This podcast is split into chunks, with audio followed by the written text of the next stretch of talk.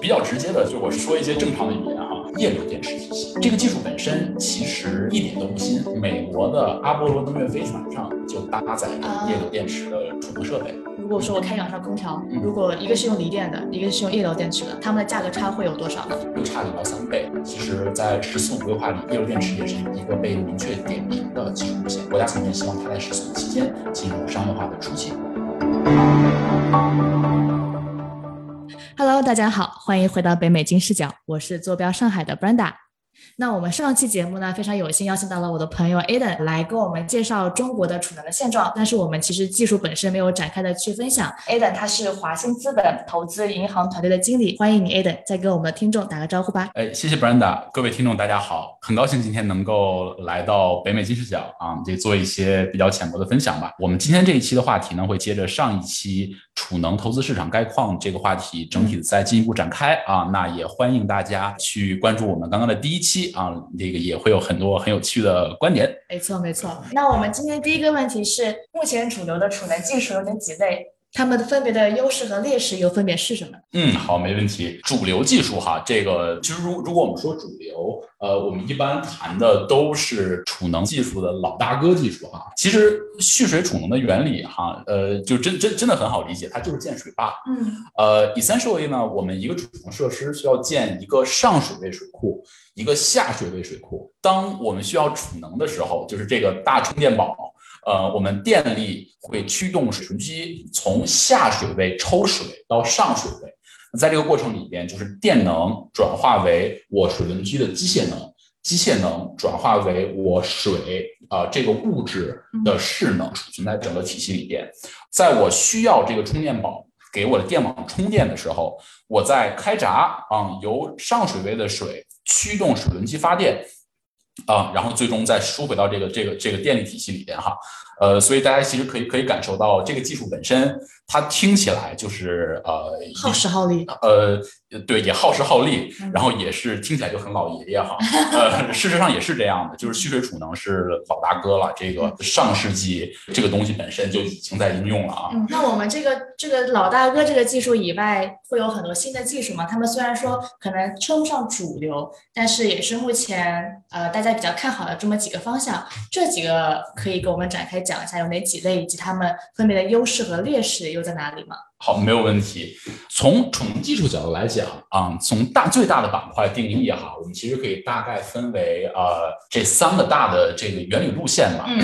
对，那第一个就是机械储能。嗯啊呃，我们刚刚聊过的，呃，这个出水蓄能其实就是一个很经典的机械储能了解的的方式啊，它的这个最终能量就是以呃势能的形式储存在我整个的这个机构里面的嘛。第二个大类的话是我们的电化学储能，那大家比较熟悉的锂电池啊，其实就是电化学储能的代表路线。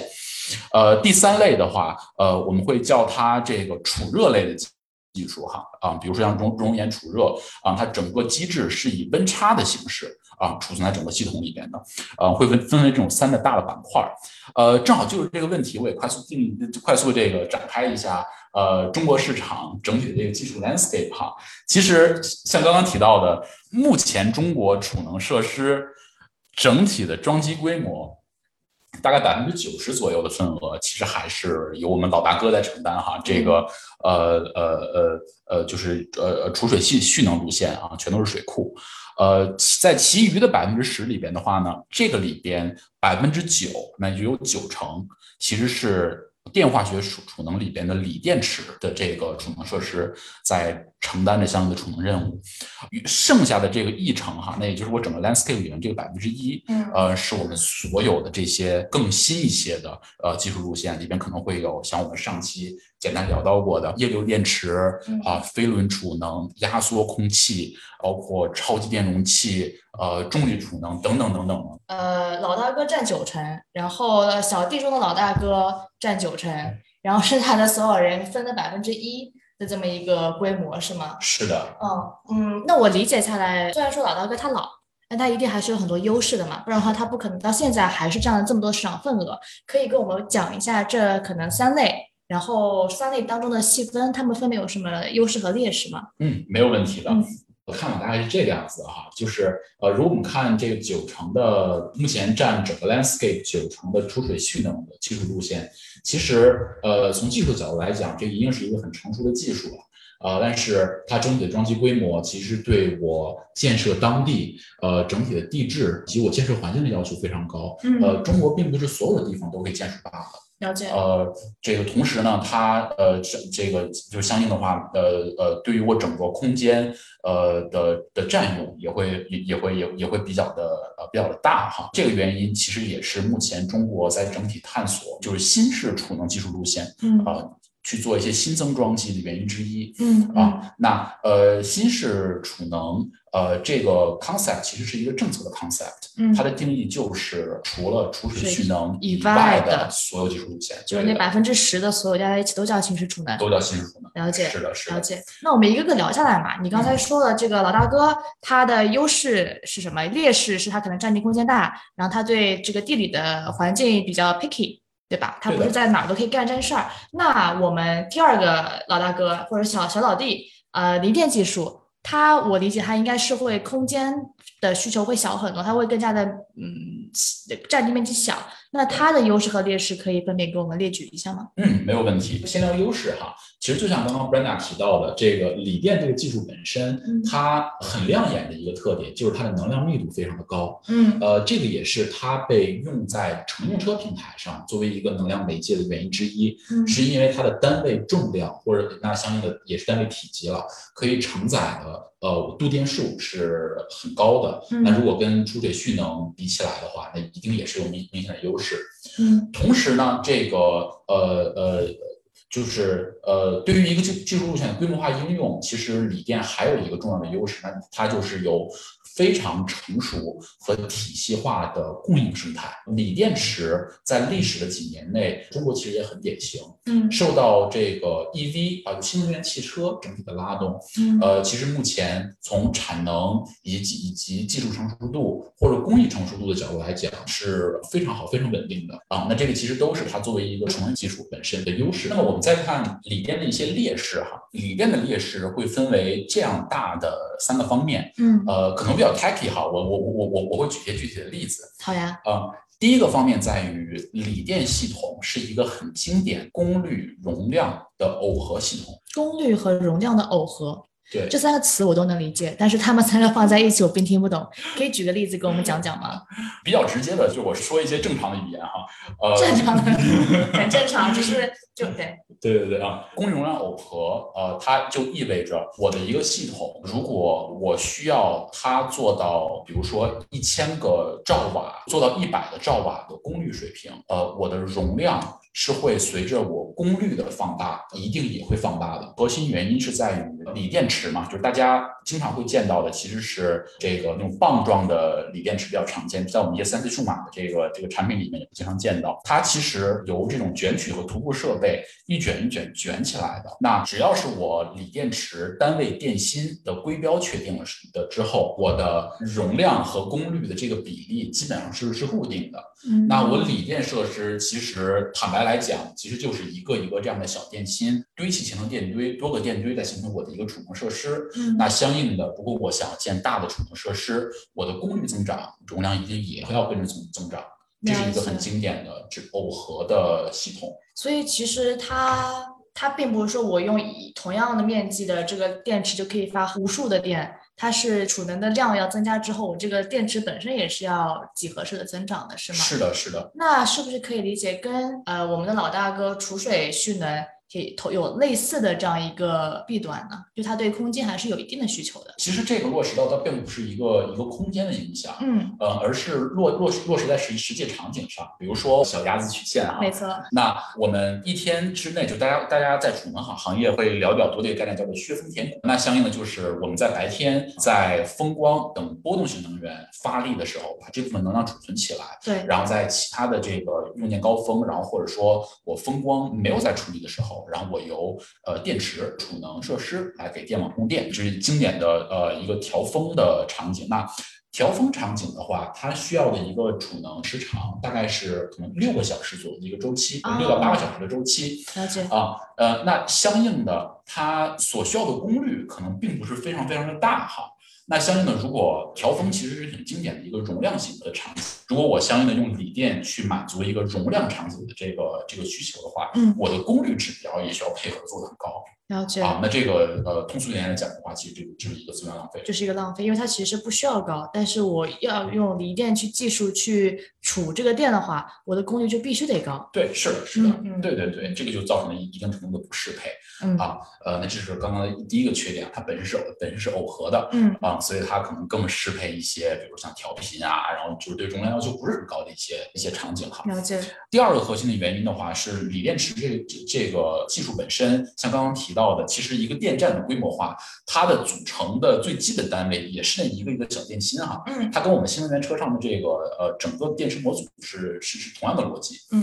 呃，所以相应的，我有这么多这么多的电芯，规模化形成我的这个呃储能设施，我如何能保证每一个电芯的充放状态都是一致的？我如何能保证每一个电芯它都，比如说温度都都还 OK，嗯它不会说呃有一个电芯，因为它处在一个电堆的最中间，然后它一直在充电放电，一直在充电放电，然后它的它变得很热很热，它离散热装置又离又又离得太远，嗯这个热能交换不出去，嗯然后他就很不开心，发生至今，发生这个不可控的放电，然后最终导致爆燃哈。哦，安全性是个问题。呃，对这个呃安全性是我想讲讲到的第三点。啊呃，第二点的话，我其实想 highlight。呃，锂电池的规模化其实是呃技术难度是很大的，了解，呃，它需要很复杂的呃呃这个电池管理系统和能量管理系统啊，相应去配套，嗯去做这种就是我们刚刚提到的，让让让每个小电芯都是同样的充放状态，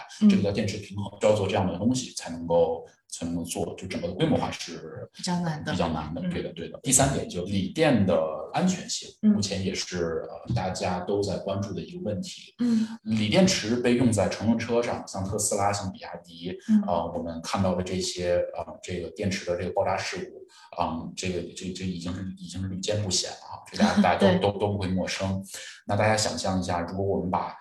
一百辆特斯拉的这个充充电模这个这个这个呃电池模块拆出来，给它形给它堆到一起，形成一个储能电站。如果这个电站发生爆燃的话，这个后果是不堪设想的。是，呃，事实上，呃，我我们也看到了，去年的三月份，嗯在呃北京南三环、南四环，呃，有一个储能电站的北京大红门储能电站，呃，事实上这个电站也发生了比较严重的爆燃事故，啊、在这个事故里边牺牲了，很不幸牺牲了三个消防员战士，天啊，呃，对，那这个事件本身也是发生在所谓心脏，嗯发生在北京嘛，呃，这个事件本身也是被行业里边大家讨论，也是政策单广泛参考的一个、嗯一个事件，啊，那嗯这是第第三个挑战啊，就是锂电的安全性。嗯呃，所以基于这样的一个挑战，其实从产业侧视角和政策政策端视角，大家也在纷纷的呃也在讨论吧，说呃锂电池是不是未来能够满足中国整体电力体系转型啊，就通过储能进行电力体系转型的一个一个一个答案啊。嗯呃，这个那在这个过程里边，呃，我们就是作为一个一个一级市场的一个一个一个 observer 一个观察者，嗯呃，我们其实也看到，在锂电以外有很多呃这个其他的电化学储能路线，呃，这个机械储能路线，甚至储热路线哈，嗯呃，目前呈现的是一个百花齐放的状态。嗯哦啊，呃，那我也讲拿其中的比较有代表性的，就商业化进程比较靠前的两个技术，跟大家举一个例子吧。比如说，呃，液流电池体系，液流，液流电池体系，啊，嗯对它是跟锂电是在属于同一类的，是吧？是一的个电储能，是的，是的，嗯嗯它也是对，像刚刚 b r e n a 提到的液流电池体系呢，也是一个很经典的电化学储能体系。嗯，这个技术本身其实一点都不新，有对，多不行在美国的阿波罗登月飞船上就搭载着液流电池的储能、储能设备啊啊，。这所以在大家可以想，那个时候其实就就已经有类似六的几技术六十年代的时候是的，就是已的。经有了，嗯呃，事实上我们看到在在在那个呃呃上世纪七八十年代的时候，呃，美国以及日本啊，嗯这个其实也都有很多厂家已经已经在开始这个液流电池商业化，呃，作为储能设施啊，呃，商业化的一些一些探索了。呃，在国内的话，呃，液流电池的第一批产业化的这些先锋们，其实是在呃本世纪的零几年的时候就纷纷成立了团队。啊、所以到目前为止，这各家也也也已经发展了二十年左右的周期了嗯啊、不是一个新路线。嗯液流电池的优势的话呢，哦，就我先快速定义一下液流电池的储能原理哈，这也也也非也非非常非常有趣。好，啊、e s s e n t i a l l y 它的储能原理是把电能，嗯呃呃呃呃，液流电池，顾名思义，呃，它其实是它的电解质是液态的。嗯啊、呃，是液体，呃，它的核心成分是氧化钒、五氧化二钒嗯啊。它的储能原理呢，就是就是咱们咱们呃这个呃回到高中的化学课上哈， 这个我肯定要掉课了。哦 嗯呃，钒呃这个元素的呃这个性质的话，会跟铁很像。呃，就大家化当当时化学课上可能会学到说有二价铁、三价铁啊，甚至会有四价铁。嗯啊，它们是有不同颜色的，有的是红色的，有的是是绿色的啊。铁锈是红色的，是因为它是它是呃三价铁哈，我我要要是没有记错的话，呃，我高中化学学的也不是很好。 对，呃，钒其实也有类似的性质。那么了解呃，那么它的储能原理其实也也是呃，在呃我的正极电解液是二价和三价的那个钒溶液，嗯呃，负极电电解液的话是四价和五价的的反溶液，整个电子的交换其实就是在我电堆通过一个质子交换膜的这个呃保护哈，呃，然后让呃一侧的电解液嗯呃失去或者得到电子的过程。了解嗯嗯对对对，这个是它整体的一个储能原理。像刚刚提到的，因为我的电解液是液态的，嗯所以我 essentially 这个设施，我可以把电解液或者是储能的媒介装到大罐里面。嗯啊、所以我容量想做多大，我大罐做多大就好是了；我功率想做多大，我把我多安几个电堆就好了。嗯，这个设施是一个很经典的结耦合设施。这就把呃锂电的第一个问题给解决了，是的，它没有它不存在这个耦合了。对的，对的，了是的解是的。那锂电的第二个和第三个的劣势，液流技术可以解决吗？呃，其实也是可以很好的被解决的。嗯，我们刚刚提到锂电的第二个核心的问题，其实在于它很难很难以规模化。没错。那液流电池的话，它因为呃它的储能单元液体嘛，这个不像锂电一样是一个一个电电芯，嗯呃，所以相应的，我如果需要规模化的话，那我就多放几个电堆或者多放几个储罐，然后它能够装更多的电解液是就好了。是。呃，整体的规模化其实是比较容易实现比较容易实现。没对的，对的，对的那。我感觉它也会比较安全一点，因为如果是锂电池，像你刚才说它铺在那儿，然后容易产生爆过热，然后爆燃这样的问题，那是不是液流电池就不太会有这样的问题？因为它整个的受热比较均匀的，像你煮牛排的时候，是的，是的，是的。呃，这个话题其实是这样，就是锂电池之所以有安全性的性的风险，是因为它有核心的两个性质。锂电就是它可能会有至今的风险。嗯呃至今是什么意思啊？呃，至今的话是嗯呃，在可能一些呃受热或者一些特别的一些充放电的环境里面的时候，它的里面会产生一些晶体哈，这个晶体是有可能刺破我的这个隔膜材料的，了解，就会在就会导致我电芯内部发生短路。嗯呃，这个过程的话会导致放热嗯啊、这个呃整个过程，这个这个热管理的过程是是不可控的。了解，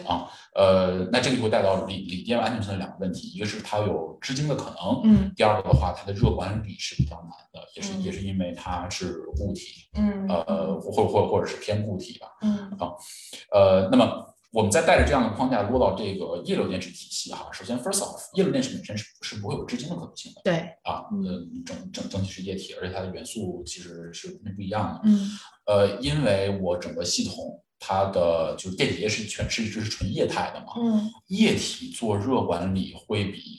固体容易太多太多了。是，啊，呃，我只要把我的这个电解液从比比较比比较热的电解液从这个电堆里面流出来的时候，让它通过一个热交换的一个一个装置，就能很有效的对系统进行进行热管理。是啊呃，就是那能想象出来这个过程。虽然我不太知道具体是怎么操作，但我大概想，就是我一壶水我烧烧到一定程度了，是的，我担心它可能会过热了，我就把一部分过烫的水给放到一个装置里面，让它先冷却一点对对对，啊、啊，然后再把它给倒回去，可能呃是、对对对，是这个啊逻啊辑。就大家可以想象，我们开的车车头其实都有一个针对引擎的 radiator 嘛，一个嗯，一个一个散散热装置，对是一样逻辑的一个设施，我们把它嗯装到这个储能设施上就可以了。了解，对了对对解，啊，那相应的这个整个系统的安全性也也是非常出众。嗯嗯，有意思。那裂流这个它的优势我们有讲了，尤其是它针对锂电的劣势，纷纷解决了它呃锂电所存在的一些问题嘛。嗯那裂流它会存在什么自己本身别人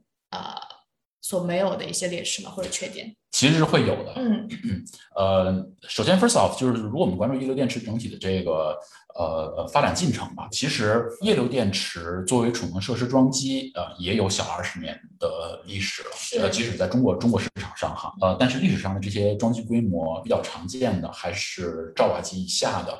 呃，一些比较偏小的设施，液流电池啊、作为兆瓦级及以上的这个呃，有这种项目在在市场上释放出来哈，其实也是大概从去年和前年才开始的。嗯呃，所以从一个呃工程放大的一个一个工艺成熟度的角度来看，其实行业赛道里面的玩家，呃，这当然部分头部的玩家已经基本走过这个过程了哈，但是其他的一些玩家还在走过这个工程放大的这个过程。嗯啊，那这是第一点，呃，这也是这个这个路线广受大家诟病的，就是它的成本问题。太高呃了。锂呃全盘液流电池好贵哦，是哦，嗯大概有多贵？因为上一期其实其实我们讲了说，这个一个储能机它如果想要真的 scale 的话，它的成本一定要压是的嗯低，一定要甚至要比锂电、要比储水机、储水蓄能都要低，才可能有这个市场嘛。对对那对。它现在这个技术好，但它贵，到底有多贵呢？我举这样一个例子吧，呃，如果我们关注锂电储能去年交货的这个呃呃现货价格水平哈，嗯呃，那这个大概是一千六百块钱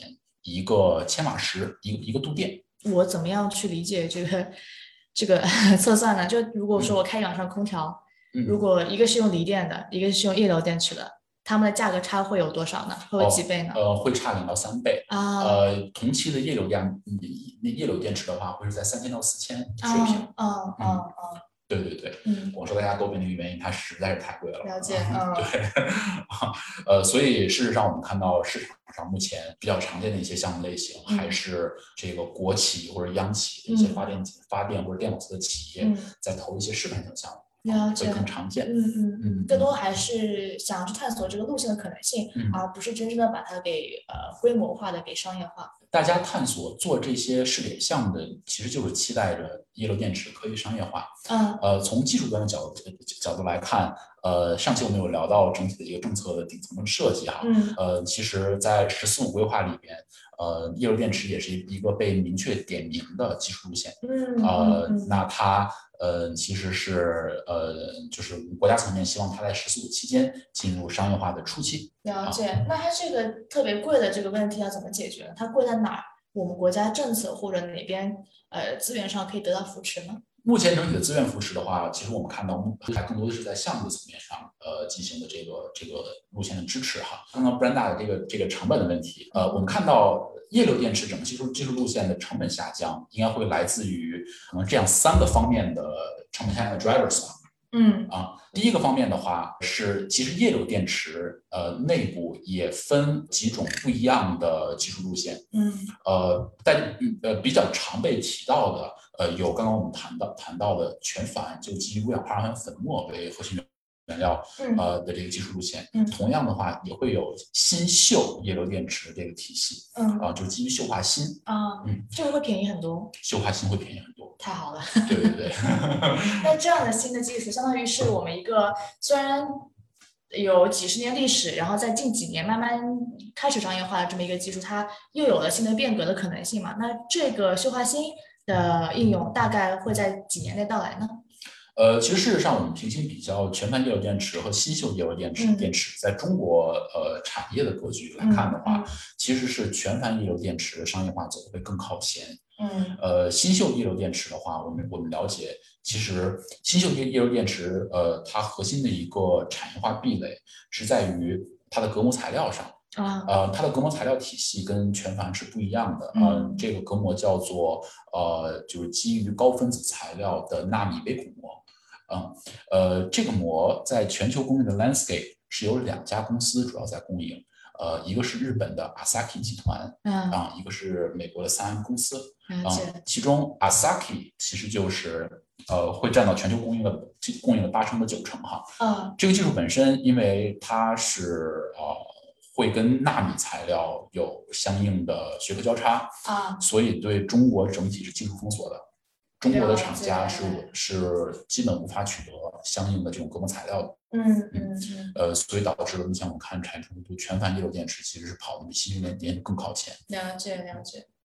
好呀，那我们有聊了那个出水的蓄能，老大哥他的一些好的优势和劣势，然后也聊了这个锂电，甚至聊了锂电它的可能的替代品，它液液流电池，对吧？那我们还有什么值得关注的这个新的方向？呃，可以拎出来给我们讲一下吗？其实值得值得关注的方向，其实还有还有很多啊，还有很多还有很多很 多那我很们再棒的开一一期些节技目术。讲 吧。对对对，呃，像刚刚提到，就是其实锂电以外的这个呃电化学储能，然后包括新的一些机械储能，嗯呃，然后包括呃储热技术哈，嗯呃，其实目前是一个百花齐放的 landscape。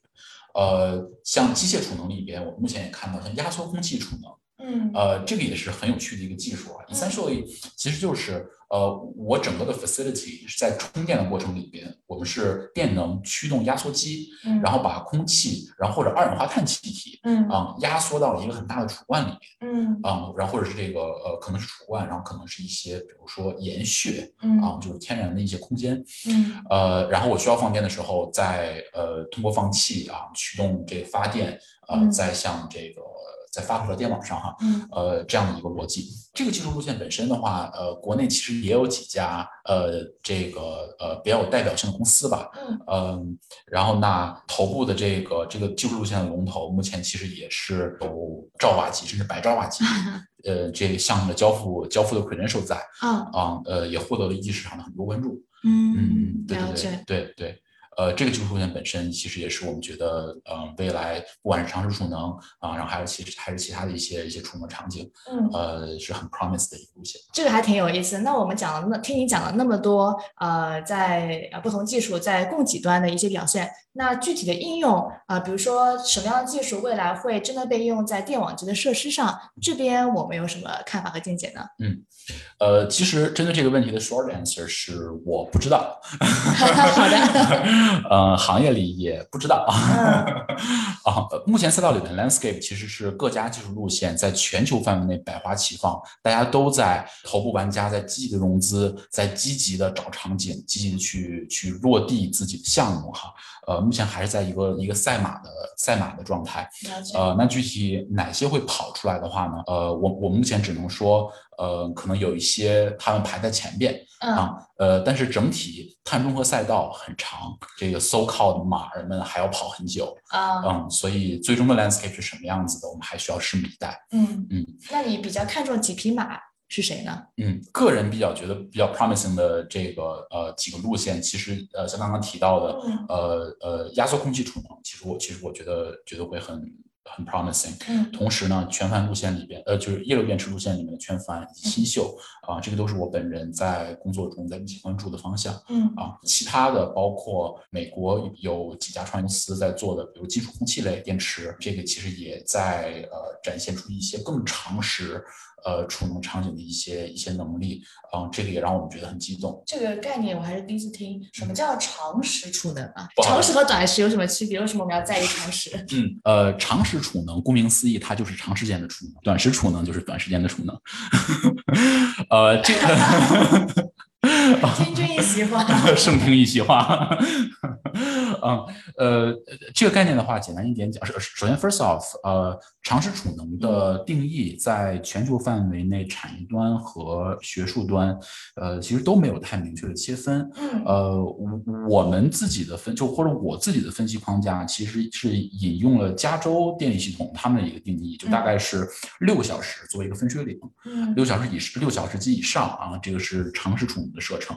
六小时及以下是短时储能是射程。这个时长指的是我这个电能留在电池里的时间，还是说，它指的是我电能、我的电池、我的储能设施嗯在充满电的时候，嗯它可以以满功率放多多久的电？放多久的电啊？了解，对对了对。解，了解。呃，所以相应的，如果我们在聊到一个设施的时候，嗯我们经常会听到，比如这是一兆瓦、五兆瓦时设施，嗯对吧？那我们一除就可以知道这个这个设施的储能时长是五个小时。嗯，啊，是这样一个逻辑。嗯嗯嗯，嗯对对有意思对那为什么时间这么重要呢？是因为证明这个电池厉害吗？这个呃也不是一定就厉害啊，哈不，不一定是厉 害。对，好嗯，这个我我我跟大家解释一下为什么是六小时的分水岭吧。好，呃，是因为呃，其实呃，在具体的具体应用应用场景上，一个储能的储能的时长在六个小时及以上，它就能够更好的去承担调峰的责任了。嗯啊嗯呃，调峰的话，就是我们刚刚刚刚讨有论，提到对那对对个对风，我们要根据它的时间来进行。对对对，嗯进行削峰填谷啊。我嗯我我我就是我们我们我们上期会聊到小鸭子曲线嘛，啊，没错，呃，我们要把小鸭子的头给抓下来，塞到它的背上。对，就是把头摁下去。对对好，是的，是的，呃，所以相应的这个呃呃呃呃，对，就是就是呃，essentially 大家可以理解为，呃，长时储能技术是回应调峰需求的那些技术路线。嗯呃，之所以调峰需求呃这么重要啊，那就是压力曲线，然后我们需要进一步的能够吸纳波动性的低碳清洁能源，风和光进一步上网，呃呃，这个呃实现这样的一个目标吧。嗯嗯嗯嗯嗯嗯。那为什么是六个小时呢？刚才我们有讲吗？举个具体的例子哈，那个压力曲线，我们不是呃在一天中嗯，呃中间其实是呃我我最低的，对对对，呃我发电的 capacity 最冗余的一个状态没嘛。错。呃，那相应的，我一个储能设施其实是需要在一天中，比如说中午十二点、嗯啊，它完全充满电了嗯啊、它需要等六个小时左右，到到傍晚的六点啊开始放电嗯，啊、然后然后放电六小时。所以我可以理解它更多的这个六小时，是因为我们从中午到晚上的这么一个时间段计算出来的。呃，可以这样这样理解，对，就是一般六小时的发电周期，我就可以覆很有效的覆盖掉一一部分的这个峰谷的差异了。嗯，听你这么一讲，我都是觉得这个储能这个六小时的这个分水岭还挺挺 humanity 的，就是好像跟着我们的人的作息一样，就白是的天在中午最热的时候，它开始工作，然后到了晚上我们歇下来的时候，它开始它开始给我们供电了。是的，对好的，像科技和人一直是共存的这么一个状态。是的，对的，对的，事实上确实确实是这样一个逻 辑。嗯对对对，呃，然后如果我们关注长时储能相应的这个呃呃需求的话，其实我们会看到这个需求的释放，呃，美国市场其实是跑在中国市场前面了。嗯呃，核心的原因的话，我们我我我我们理解是，呃，美国市场，如果我们拿加州啊、这个州举例子的话，呃，加州的呃呃波动性能源的渗透率其实是要远远高于这个呃呃中国中国市场平均的这个渗透率的。嗯呃，这个呃呃呃一个 rule of thumb 的话是，其实整个加州。这所有的这个电力需求，大概百分之二十左右的份额是被呃光伏这个这类这类电厂是所的满足的。对对对，我对们当时其实我去年，如果听众朋友有当州的老粉的话，可以可能会记得是我们去年有采访过加州的一个电厂工作的一个呃一个朋友，他当时有给我们介绍加州的整个新能源的一个呃未来的规划，以及他们的他们在加州的这些电厂的一些规划和呃整个的政策还还挺不一样的，就嗯因为美国它其实电厂不是归国家所有的，对对对对他们还会有竞标这样的一些事情，特别是有意是思，对对对，非常非常偏市场化。啊，没错。对，嗯呃，所以相应的话，它整体的电网的这个呃呃结算机制也会更市场化、更灵活，嗯是这个是会给储能设施更好的市场空间，就是更成熟的市场空间，嗯，呃，去形成一个成熟的商业模式哈。嗯呃，这这个是需求端，嗯呃，同时我们看供给端的话，美国的长时储能技术其实也是一个百花齐放的状态。呃，美国的呃国家能源署啊，嗯就是 U.S. Department of Energy，其实也是在去年整体的拨出了一部分的呃呃呃呃这个 committed fund，嗯呃，专门就是去放这些针对长时储能技术。研发的，呃，这些实验室以及哦产业化里面的玩家，嗯呃，那呃，这个从一个一级市场回路的角角度来讲，我们也看到美国的长时储能投资，呃，其实目前也是整体的一个抬头的态势哈。嗯呃嗯嗯，中国市场的话也在快速的 catch up。呃，我们看到目前部分的这个风光大省，比如甘肃，啊、比如青海，嗯呃，这个我们在省级的呃呃政策要求，其实都会要求这些光伏电厂去强制配储，按照按照自己的发电功率比例，嗯了按解照特定的这个储能时长，呃，去去去去去配置。呃，嗯比较常见的一个水平的话，可能是我整个发电设施百分之十五到二十的功率，嗯、需要进行呃进行相应功率储能储能功率的这个匹配哈，呃嗯啊、备电时长需要在四个小时。了解，所以说其实我们是呃，对对于青海还有甘肃这两个省而言，大部分是会要求百分之十五到二十这个储能是来自于呃风光，呃，不是还和新能新型不是吗？呃，这个这个逻辑反过来了。啊、呃，其实是说，如果我现在有一个呃四个兆瓦的风电这个呃呃设施的话，啊呃，如果说呃这个设施想要让我们我们的电网体系进一步调用它的发电 capacity 的话，啊呃，它需要去配装一个一个兆瓦功率的储能设施，嗯，同时这个储能设施需要有四个小时的储能时长，啊也就是需要有四个兆瓦时。那这个真的是非常 mind opening。我听你讲了这么多，都不知道自己身边这个每一盏亮起的灯，对吧？每一个在行驶的新能源车到底背后有多少的技术的变革，以及有多少的政策的扶持啊？ 那那其实我们最后一个问题也是呃跟上期一样，想要去了解一下未来嘛。那对于我们刚才聊这么多的新型的呃储能技术，它们进一步发展的核心的瓶颈或者说呃壁垒，嗯是什么呢？那目前在你看来，因为一级市场可能会比较有新的技术点，他们各自的突破点可能又会是有哪些呢？嗯，呃，其实我们整体来看到，呃，这些新式的新式的这个储能技术，尤其是在国内的这些尝试储能技术玩家，呃，大家需要逐步突破的第一个重要的点就是成本。成本对，啊，是那呃成本的这个问题，呃就是呃就是我呃其实对于所有的工业品，这个都是同质的哈。我们再说一个终端产品的交付，它的成本问题，呃这个落实到降本的责任，其实并不是呃这些呃电池厂商他们自己就可以回答的问题哈，它需要整个生态体系的配套，需要自己的供应链体系逐步的成熟，嗯啊，会会进一步降温。那呃，对于一个整体产业链成熟的一个重要前提，那就是它的需求规模是需要起来，这个是一个先有鸡还是先有蛋的一个一个一个概念没错，对对嗯，对啊。呃呃，那么